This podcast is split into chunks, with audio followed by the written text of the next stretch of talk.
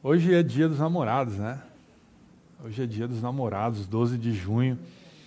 É um dia bem especial. Então eu queria desejar para você um feliz e romântico sábado para você, um feliz e romântico dia dos namorados. Eu confesso que eu já fiz mensagens e já escrevi mensagens especiais uh, para o dia da criança, para o dia da Páscoa, uh, para o Réveillon, época de Natal, uh, Dia das Mães, Dia dos Pais, até Dia da Mulher, eu já falei.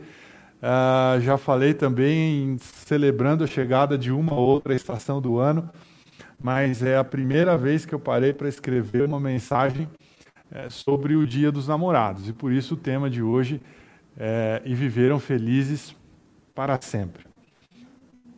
Eu vou pegar uma, uma história.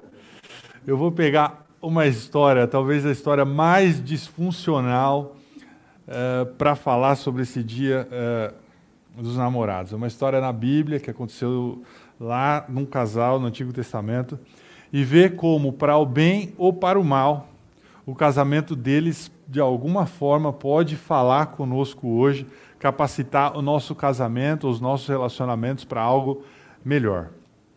É, vamos começar. Alguma mulher aqui na casa? Eu consigo ver várias mulheres. Mulheres que estão me ouvindo aí, sejam, sejam sinceras vocês online. Se possível, escrevam no chat online também. Eu quero ver as mãos aqui. Quantos de vocês, mulheres, quando eram mocinhas, um dia se sonhavam em casar? Levanta a mão aí.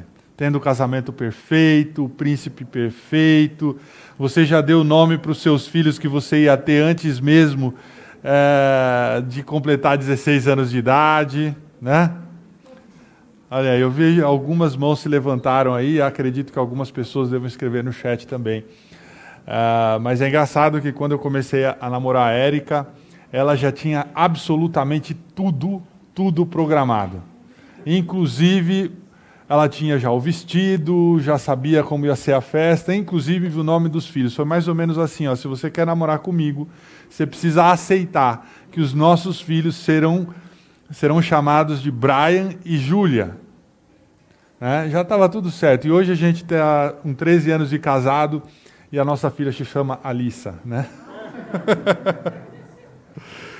é, é, mas vocês homens estão rindo aí, né? Mas eu deixa eu perguntar para vocês também, sejam honestos. Quantos homens com 16 anos sonhavam em se casar é, e ter intimidade com a sua futura esposa duas vezes por dia e no final de semana dobrar a meta, né? É, eu acho que é verdade também, né? Quantos e aí eu também pergunto quantos homens ou quantas mulheres ainda estão sonhando com essas coisas hoje em dia, né? Alguns inclusive já estão casados e ainda estão sonhando com um príncipe, mas enfim. A realidade é que quando quando a gente fala de amor romântico, o nosso mundo ele é muito confuso, né? porque por meio de histórias, por meio de contos, por meio do exemplo, nós ensinamos as nossas meninas que um dia, se ela fizer tudo direitinho, se ela jogar o jogo correto, ela vai encontrar aquele príncipe encantado que virá e vai arrebatar e vai transformar a sua vida. Ela se apaixonará e ele também vai se apaixonar quando encontrar a princesa e tudo vai se tornar perfeito daquele momento em diante. Ah, você vai, olha, a sua vida vai melhorar, você vai ser feliz para sempre, você vai ter aquela casinha uh, branca de varanda, num quintal, um quintal e uma janela só para ver o sol nascer, né? Ou numa versão mais atual, as pessoas sonham com eu, você, dois filhos e um cachorro, né? O que vamos fazer, como eu disse, é a gente olhar para uma história muito incomum. É, talvez a pior história que eu pudesse escolher para falar desse amor romântico. E uma reviravolta estranha, que a gente nem, nem precisa muito se aprofundar, sobre um casal do Antigo Testamento, e na verdade não era um casal, era um trisal, eram três pessoas. Né? Vocês acham que tem gente moderninha, mas a Bíblia já tratava dessas coisas. Ó. É, se você conhece a história, está lá no Antigo Testamento, é a história de Jacó e uma linda garota chamada Raquel. E após ver Raquel pela primeira vez, Jacó ficou assim: ó oh, meu Deus, eu tenho que ter essa garota. Essa garota tem que ser minha. Foi amor à primeira vista. É, só que a irmã de Raquel também entra em algum momento nessa história.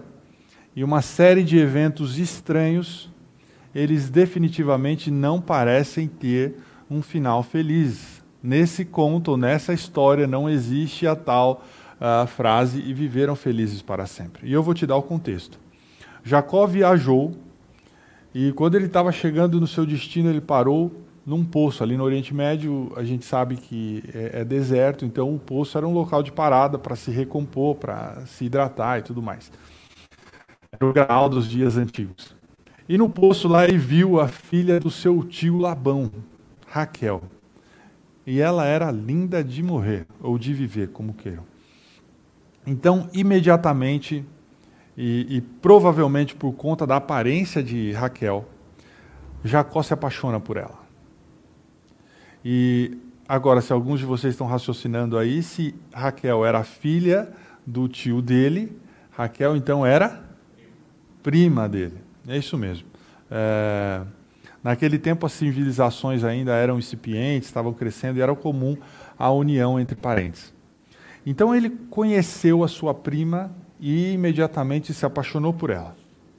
E ele está lá pensando: olha, muito provavelmente pensando consigo mesmo, se eu puder me casar com essa garota, então finalmente a minha vida terá um significado.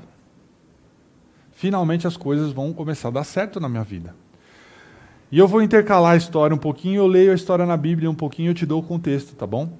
E então, até aqui eu quero juntar algumas peças num quebra-cabeça contigo. Uh, pelo que sabemos, Jacó nunca teve o amor verdadeiro de seu pai.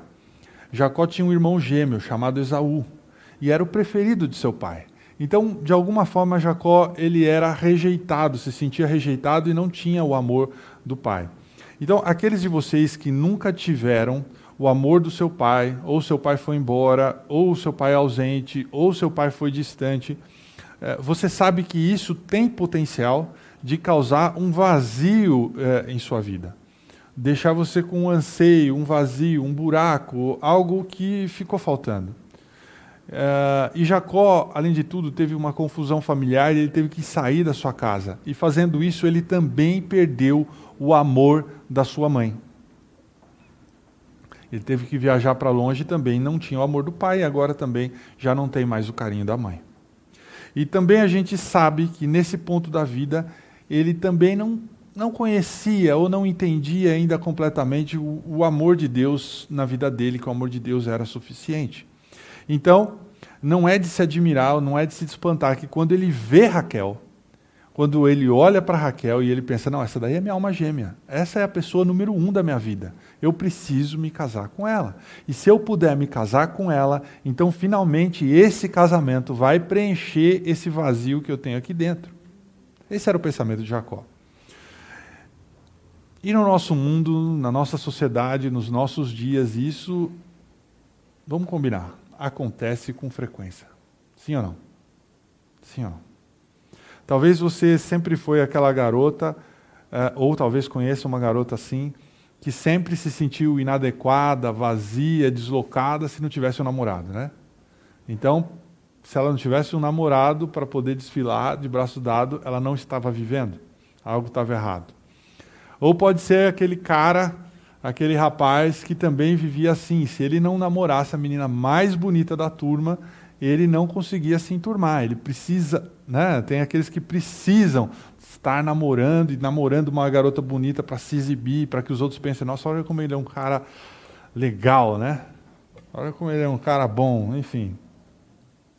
Ou pode ser aquele cara de meia idade que por muito tempo teve ali sua esposa fiel, seus filhos, e por muito tempo ele gostou dessa vida que ele tinha, mas em algum momento ele começou a ficar entediado no trabalho, as coisas começaram a não dar tão certo, o cabelo dele começou a crescer, a barriga de repente começou a crescer, e ele falou assim: não, tem algo errado acontecendo, esse casamento não dá certo, e aí ele começa a falar assim: não, eu preciso casar com uma moça mais nova, Eu preciso trocar essa minha família por uma outra família.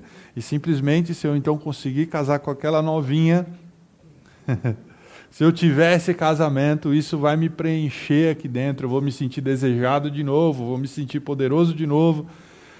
E vai me preencher esse vazio que eu sinto aqui dentro. E é mais ou menos esse sentimento que a gente pode deduzir que estava acontecendo com Jacó. Vamos começar a ler aqui no versículo 16 do capítulo de Gênesis 29. Vai estar na tela aí e a gente vai. Labão tinha duas filhas.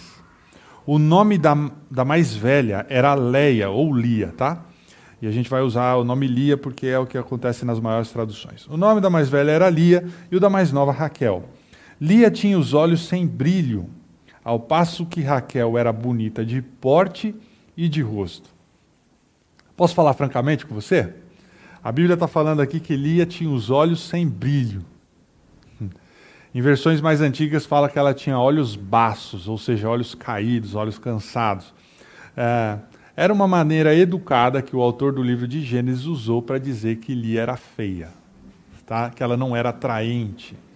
Aí você fala assim: ah, não, Wesley, não está escrito isso aí. Da onde você está falando? Não está escrito, mas está implícito. Porque não, há, não existe um contraste dos olhos de Lia com os olhos de Raquel. Né? Porque podia falar assim: ó, os olhos de Lia eram sem brilho, ao passo que os olhos de Raquel eram lindos, brilhantes. Não, não fala. Fala assim: e Raquel, por outro lado, era bonita de corpo e de rosto. Então foi um jeito, um artifício que o autor do livro de Gênesis usou para falar, ó, Raquel era bonita, mas Lia, é, Lia, em algumas traduções fala que Lia era, é, que Raquel era linda, linda. E aqui está Lia mais velha. Eu queria mostrar uma foto. Era mais ou menos como isso aqui. Cadê, o, cadê meus assistentes aqui? Um, dois, pá.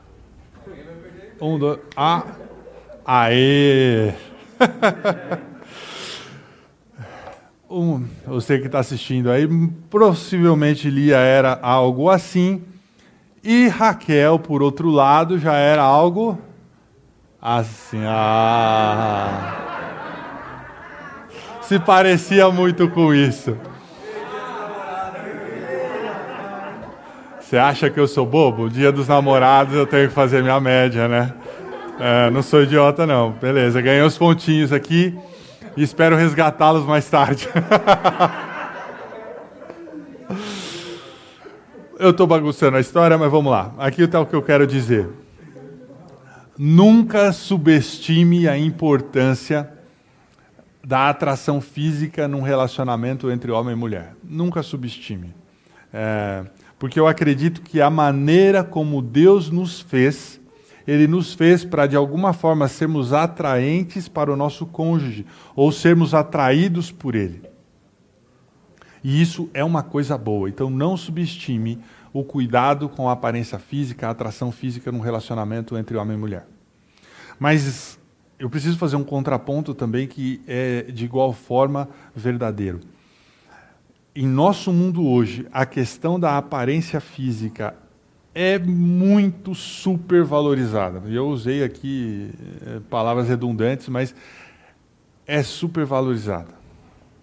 É, especialmente nesse mundo nosso exageradamente sexuado e voltado para a aparência exterior, onde o externo é frequentemente elevado ao ponto né, de busca de corpos perfeitos, uh, de perfis de corpos perfeitos no Instagram, uh, mesmo que para isso valham quaisquer artifícios de filtros, de Photoshop, que seja, mas as pessoas estão preocupadas com o exterior.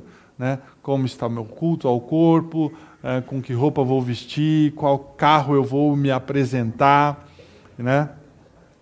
E, e eu acho que isso é algo totalmente preocupante, para não dizer errado, essa busca exagerada uh, pelo exterior em detrimento uh, do interior. E na verdade, se a gente for olhar essa história de Lia, de Raquel e de Jacó, a gente vai perceber ao final, já dando um spoiler aqui, que a pessoa mais velha, não tão bonita, menos atraente, foi a que teve o papel mais relevante. é, e com tanta frequência hoje, tudo que, impo tudo que importa para a maioria das pessoas, ainda que existem movimentos ao, ao contrário, é a aparência.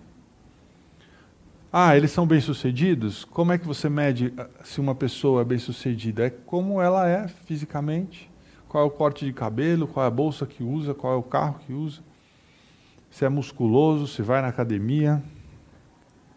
E na realidade, ao olharmos para a história, é, tudo o que Jacó sabia sobre Raquel é que ela era bonita. Ele vê, ela era linda, e ele fala: Eu a quero. Eu quero ela para mim. Ele disse: Estou apaixonado. Depois de passar um mês na casa de Raquel, na casa do pai dela, né? Ele chegou para o pai dela e falou assim: Eu estou apaixonado. E naquela cultura, os pais né, não deixavam as suas filhas, as mulheres, em contato com os outros homens. Então, Jacó não conhecia praticamente nada sobre Raquel. Nada. E mesmo assim ele afirmava estar apaixonado. Ele estava simplesmente atraído pela beleza física dela, e só isso. A atração física é importante, repito, mas ela não é tudo. Érica e eu tínhamos um, uma amiga em cujo casamento se percebia haver é, clara desconexão entre marido e mulher. E ambos tinham planos diferentes, gostos diferentes, afinidades quase nenhuma. É, brigavam constantemente e não havia nenhuma vez que a gente estava junto que ela não aproveitava alguma oportunidade para falar mal do marido. Né? Ah, né, ele saiu de perto, alguma coisa, ah. Aí até que a intimidade foi crescendo, ao ponto de a pergunta inevitável surgir, mas por que raios vocês estão juntos então? Né? Ficaram juntos, casaram? E eis que a resposta franca também veio. É, eu não suportava a ideia de ter filhos feios. aos que casam por amor, aos que casam por dinheiro, eu casei pela beleza. Não é de se espantar que pouco tempo depois de as crianças crescerem, de crescerem, ou depois de nascerem, né? Porque poucos anos de idade, ainda na infância, o casamento acabou. Enfim. Ele é tão bonito, né? Ela falava, eu não suportava a ideia de, de ter filhos feios. E muitas pessoas, está acontecendo com muita frequência, superestimando a questão da beleza física, da aparência física, em detrimento de outras qualidades tão importantes e necessárias também. E isso é muito provavelmente o que estava acontecendo na nossa história de hoje aqui de Jacó e Raquel. Ele está lá pensando na sua vida inteira, vazia. Se eu puder me casar com ela, minha vida vai melhorar, minha vida finalmente terá importância. Eu gostaria de apresentar para você hoje o que para muitos é essa premissa de que o casamento é a resposta, de que o casamento vai resolver todos os seus problemas, é, porque muita gente pensa assim. É, e eu vou dizer para você porque de repente a sua vida não está dando certo, mesmo depois se você ter conseguido casar ou se você não conseguiu casar. É, três problemas para você que pensa de que o casamento é a resposta para todas essas coisas. A primeira é o seguinte: quando você acredita que o casamento é a resposta, você compromete mais do que deveria. Você compromete mais do que deveria. Você desiste de algumas coisas que você compromete alguns valores que são importantes para você, alguns valores que são relevantes no seu relacionamento com Deus, em busca daquela pessoa que supostamente irá satisfazê-lo.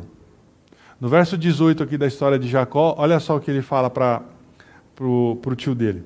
Como Jacó estava apaixonado por Raquel, respondeu: Trabalharei sete anos para o Senhor, a fim de poder casar com Raquel.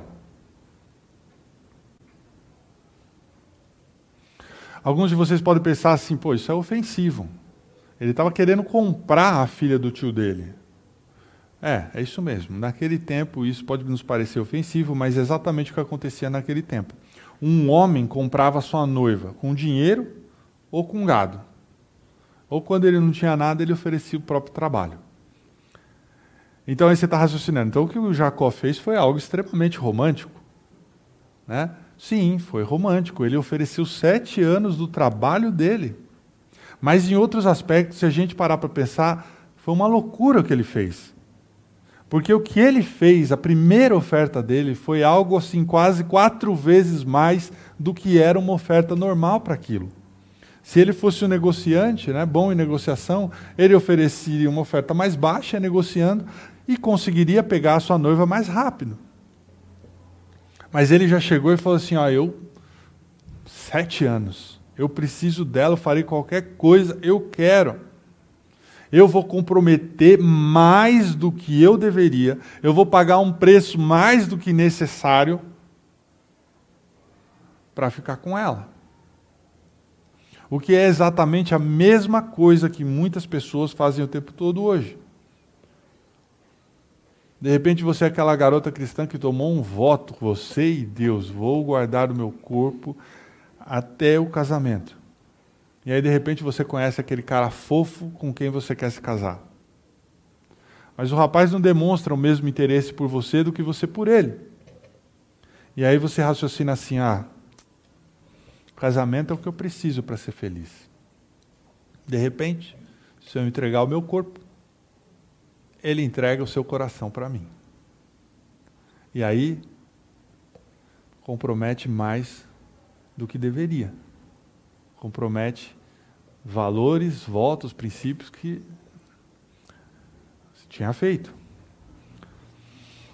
Ou talvez esteja namorando um cara que realmente é um bobão, que não te trata como deveria. Mas você foi ensinado desde pequena que precisa casar para ser feliz, para as coisas darem certo, você precisa do viver felizes para sempre. E aí você começa a falar assim: meu relógio está correndo, todos os meus amigos já estão casando, já casaram ele não é tão bom para mim, ele não é aquilo que eu queria, mas se eu casar, de repente ele muda. E aí você compromete, se compromete novamente. Ou talvez você seja um rapaz cristão, ativo na igreja, que gosta de usar os seus dons e talentos para ajudar as outras pessoas, mas começou a namorar uma garota que não tem esses mesmos valores ou que para ela isso não é importante. E você a chama para ir para a igreja e ela fala não, e aí você insiste, ela fala ok, e aí ela fala assim: ó, mas quando a gente casar, é, eu vou com você na igreja, mas a gente não precisa ir tanto, tantas vezes, então eu cedo um pouco, você cede também um pouco. O que parece ser uma oferta racional e lógica, na verdade é perversa e você acaba se comprometendo. Ou então é um cara que quer impressionar a garota com quem está namorando e vai casar, que é um tanto superficial e ele se endivida além do que pode para dar presentes caros ou para comprar um carro novo para impressionar aquela garota, é, para que ela se sinta mais atraída por ele. É comprometer mais do que deveria. Eu vou trabalhar sete anos para ter Raquel, quando na verdade ele precisaria trabalhar apenas dois, que era o costume da época. Mas eu vou trabalhar sete porque farei tudo por esse casamento, que finalmente vai me fazer feliz e satisfeito. Vai me deixar valioso, vai me preencher. E quando você pensa que o casamento é a resposta, quando encontrar a pessoa número um da sua vida é a resposta, você compromete mais do que deveria. Segunda coisa que você quiser anotar aí também, você tende a tornar mais exigente. Você tende a se tornar mais exigente. Foi isso exatamente o que Jacó fez, verso 21. Ele trabalhou sete anos, e olha só, depois de sete anos, sete anos para preparar um discurso bonito para fazer. Olha o que ele fala para o tio dele. Então disse Jacó a Labão: Entregue-me a minha mulher, cumpri o prazo previsto, e quero deitar-me com ela. Romântico, né? O tal do Jacó. Vocês falam, ah, é romântico, né? Ele estava dizendo literalmente o seguinte: Eu fiz a minha parte, agora manda ela vir fazer a parte dela. Você vê como isso é superficial? Na linguagem hebraica, o texto é exatamente esse. O que ele está dizendo é, é: não é educado, não é honroso, não é o que o pai de uma garota gostaria de ouvir. É, e a tradução para o português foi uma tradução gentil. O que ele falou é: me dê ela, eu fiz a minha parte, agora ela vai vir fazer a dela. E, sinceramente, é o que acontece em muitos dos nossos casamentos hoje. Em vez de ser uma aliança onde dois contribuem para o bem comum, o casamento se torna uma mera, um mero contrato onde as partes têm apenas obrigações. Eu te entrego isso, portanto você faz isso. E as nossas expectativas aumentam muito e de repente a gente sempre fica exigente, insatisfeito, porque o cônjuge nunca vai conseguir corresponder a todas as nossas expectativas. E isso acontece do tempo todo. E eu vou dar alguns exemplos aqui. E, e o sexo, como aconteceu no caso de Jacó, é um lugar comum. É, eu estou fazendo isso por você e você vai ter que fazer isso por mim. Ou, olha, você não fez o que eu pedi, então eu vou reter isso de você. E assim por diante. Você talvez esteja casado com uma mulher exigente. Né? É, você ganha uma promoção, vai ter que mudar de bairro, vai ter que mudar de cidade. A sua mulher não queria ir, mas foi meio que obrigada, né? não, não compartilha dos mesmos planos, e aí chega lá, ó, já que você está ganhando mais, então eu quero isso para mim. Eu quero um presente caro, eu quero isso, eu quero aquilo. Né? Ou então é apenas picuinha mesmo, né? Você não fez isso, você deveria ter feito assim, não é? E, e é briga por qualquer coisa, se torna-se mais exigente. Né? E mulheres, tenho algo para dizer para vocês. É, muitas vezes as mulheres são exigentes e criam picuinhas porque elas esperam que nós, homens, é, saibamos de coisas que elas não falaram. Né? Vou te dizer uma coisa. Se você não falou, a gente não sabe. Homem é assim. Né? Nós sabemos o que você nos conta. E se você for contar, conta devagar e tenha certeza de que a gente está prestando atenção. Porque somos homens, simples assim.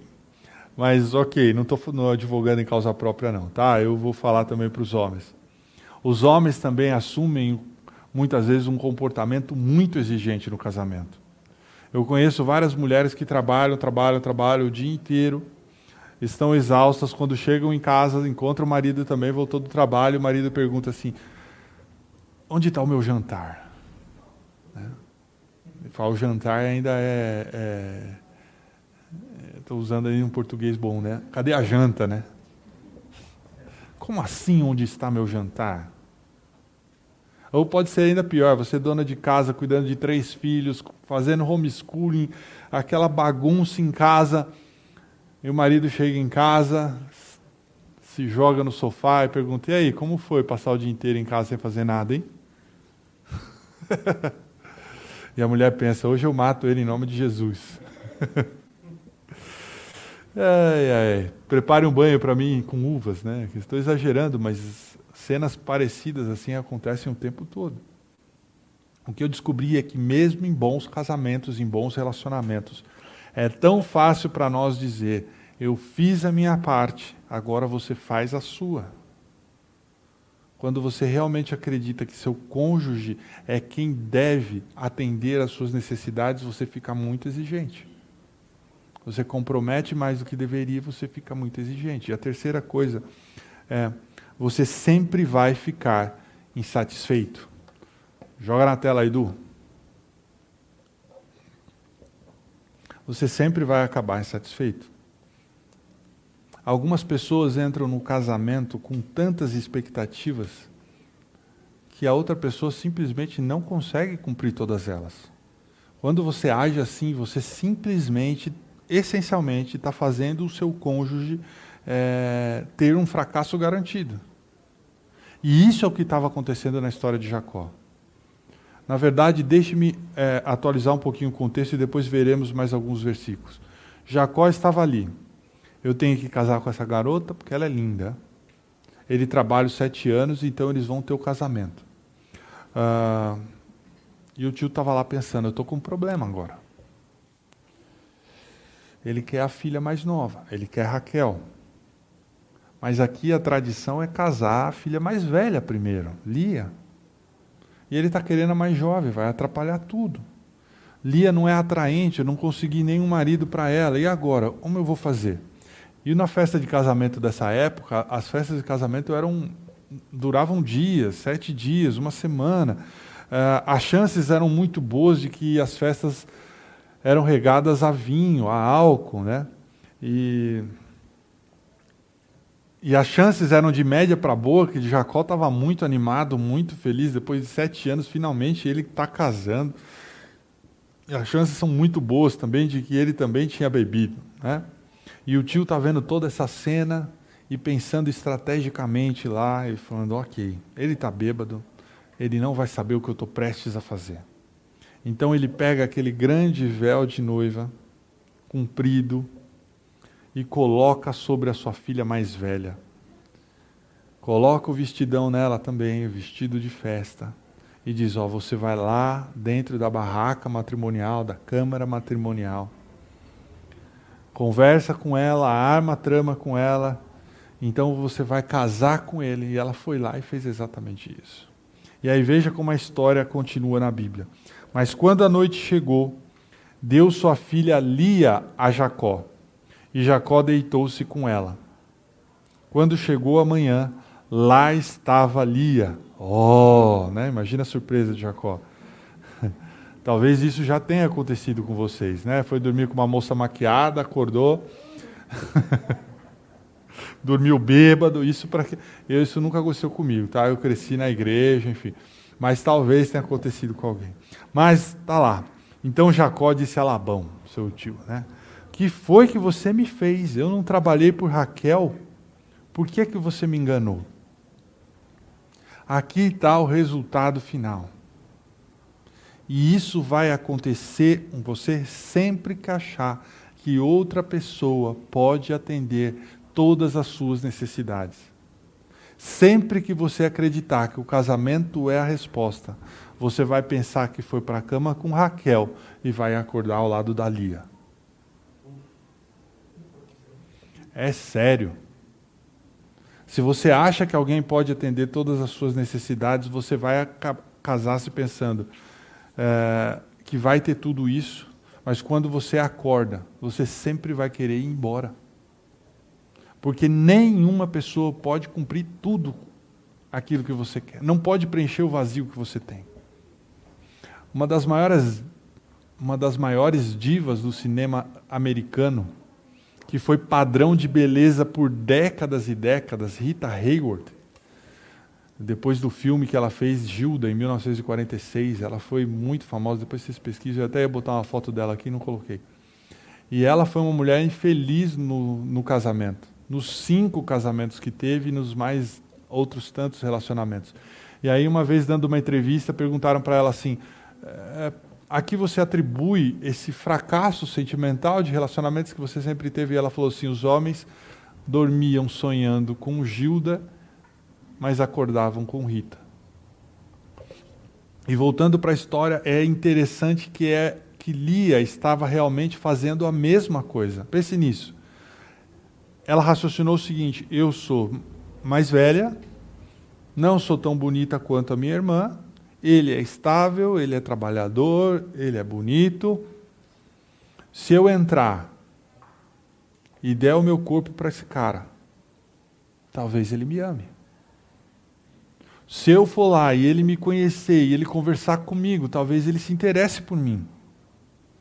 Se ele tiver a chance de me conhecer, ele vai me amar. Então ela o engana de livre e boa vontade, de, intencionalmente, ela topa a história. Entra naquela câmara matrimonial com um cara que de verdade não queria ela. E a história dela é a história de tantas pessoas que ao longo do casamento tentam a mesma coisa. É, tentam coisa após coisa, esperando e pensando: se eu fizer tal coisa, com certeza ele vai me amar. E veja como a história se desenrola nos próximos versículos. E para mim, os versículos mais tristes de toda a história. Diz assim: Quando o Senhor viu que Lia era desprezada, concedeu-lhe filhos. Raquel, porém, era estéril. Lia engravidou, deu à luz um filho e deu-lhe o nome de Ruben, pois dizia: O Senhor viu a minha infelicidade. Agora certamente o meu marido me amará. Essas palavras, quando a gente para para pensar, pelo menos para mim, simplesmente corta o coração. Certamente ele vai me amar agora. Certamente ele vai gostar de mim agora. Se eu der filhos a ele, talvez o nosso casamento dê certo. Se eu ganhar mais dinheiro e comprar o que ele quiser, e comprar o que ela quiser, talvez ela me ame. Se eu fizer a cirurgia e dar a ele o que ele quer, talvez ele se sinta atraído por mim. Se eu fizer tal coisa, certamente ele me amará. E se eu der filhos para Jacó, talvez ele me ame, mas ele não amava. Eu quero fazer uma pausa aqui por um momento e, e fazer para você uma pergunta. O que é que está faltando nessa história aqui? Já parou para pensar? O que é que está faltando? Pouca vergonha. Tá? É, eu vou te ajudar. Não há evidência de oração, de orações. Não há evidência de alguém buscando Deus. Não há evidência de qualquer tipo de fé. Não há evidência de qualquer conexão espiritual. Pelo que podemos ver aqui, tudo está base, baseado no desejo do, do eu quero você. Estava ali, ó, eu quero a pessoa número um para a minha vida. Eu quero meu príncipe encantado, eu quero minha princesa. E após se encontrarem, eles pensavam, vamos desfrutar do viveram felizes para sempre. O problema é que eles estavam procurando as coisas do jeito errado. Nas nossas, na nossa cultura, na nossa sociedade, nós fomos ensinados e condicionados desde o momento é, que nascemos, né, o que começamos a nos entender por gente, que para sermos realizados na vida, nós precisamos encontrar aquele que será o número um. A outra metade da nossa laranja, a alma gêmea, a tampa da nossa panela. E aí está pensando, eu devo ser uma frigideira, né? Mas a, a maneira como interpretamos isso é que para a gente ser feliz, a gente precisa encontrar o Senhor perfeito ou a Senhora perfeita. Se, pudermos, se pudermos simplesmente encontrar o Senhor perfeito, a Senhora perfeita, ficaremos felizes. Se pudermos nos encontrar com Ele, casar com Ele ou casar com ela, nós seremos felizes.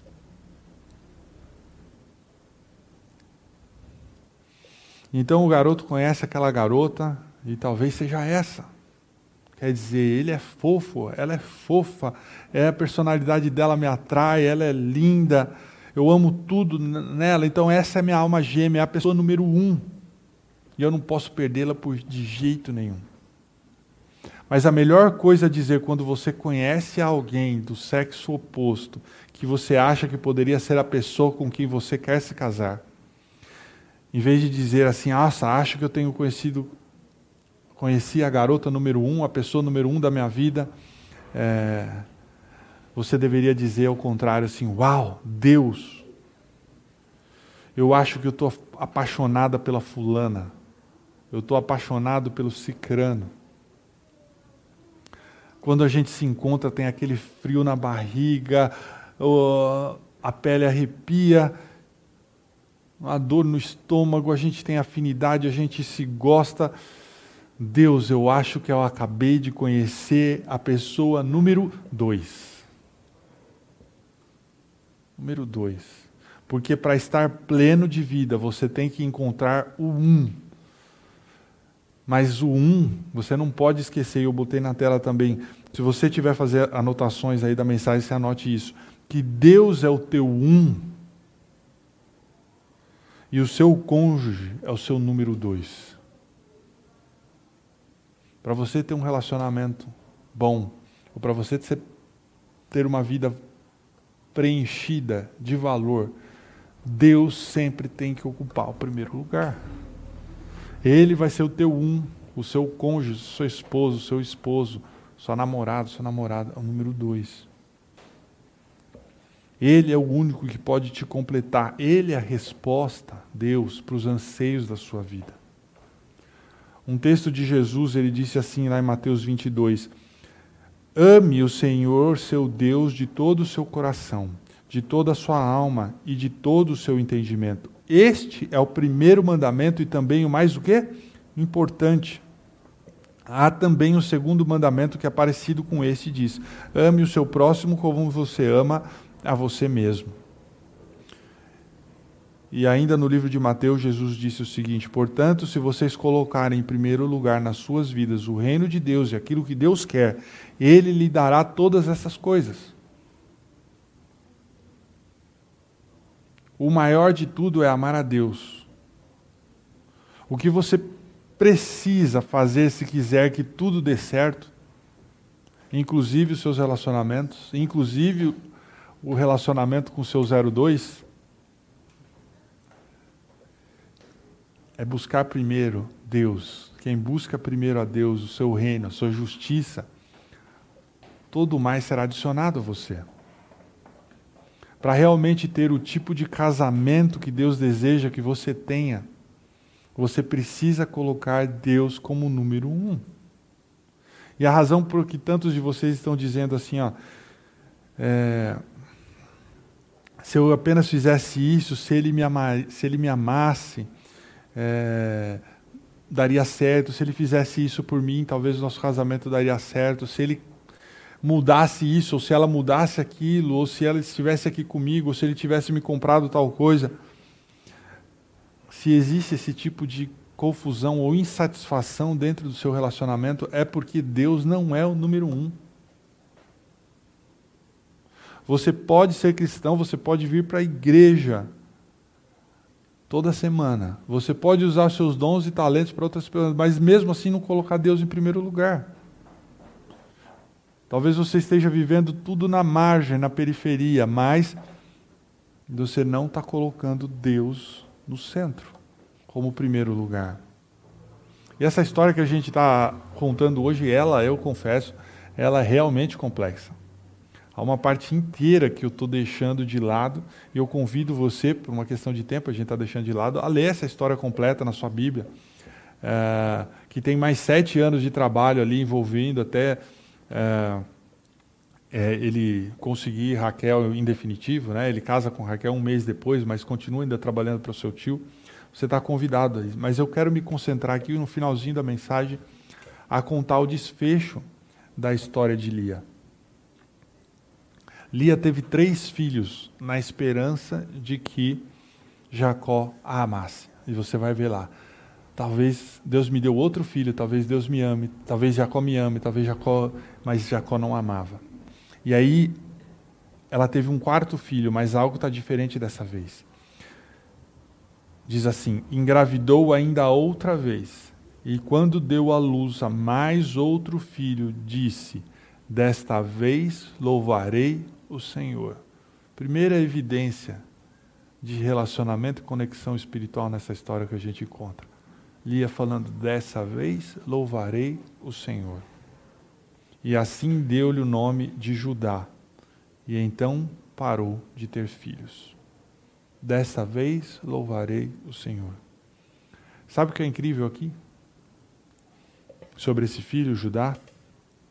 O negócio é o seguinte: Lia era mais velha, não era Raquel, a mais nova e mais bonita, mas foi a mais velha e a menos atraente.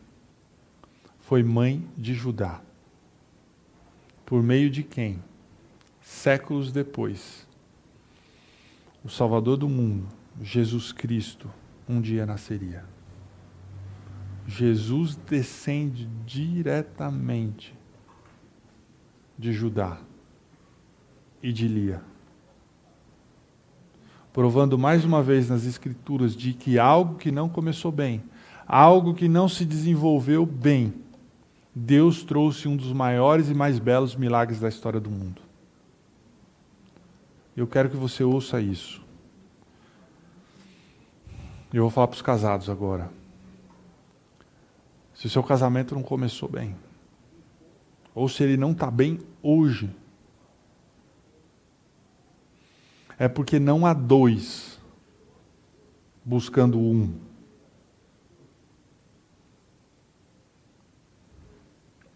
Porque se há dois buscando um, Tudo é possível.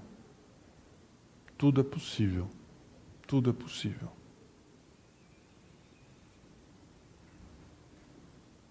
Deus é capaz de, mesmo numa história estranha, disfuncional, para não dizer ridícula, transformar isso numa das coisas mais bonitas, umas histórias mais bonitas de toda a história da humanidade. E o que, que ele pode fazer pelo seu relacionamento então, hein? Vou terminar fazendo uma oração. E eu vou orar por vocês que são casados, por nós que somos casados. Vou orar por você que não é casado, por você que é solteiro, por você que, uh, quem sabe, já foi casado, já se machucou um pouco. E eu vou orar por todos vocês e a gente termina a mensagem de hoje. Aí de casa também feche seus olhos com a gente.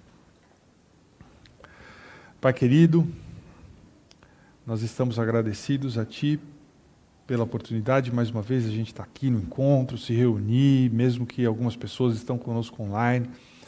A gente começa já a vislumbrar é, sensações que há muito tempo a gente é, havia perdido, vislumbrar o término dessa pandemia, mais pessoas cada dia sendo vacinadas. Senhor, a gente ora para que o Senhor abrevie esses dias ainda difíceis que temos pela frente, com muitas pessoas sendo contaminadas, para que de fato a gente consiga, de uma vez por todas, derrubar todas essas barreiras de isolamento social e que possamos voltar a ter uma vida mais próxima daquilo que entendíamos como normal. Mas a nossa gratidão também, Senhor, é porque o Senhor deixou registrada a história na Bíblia é, de Lia e Jacó, e que nós possamos entender através dessa história de que, como casais, homens e mulheres envolvidos num relacionamento, nós tenhamos como prioridade número um buscar a Ti, Senhor.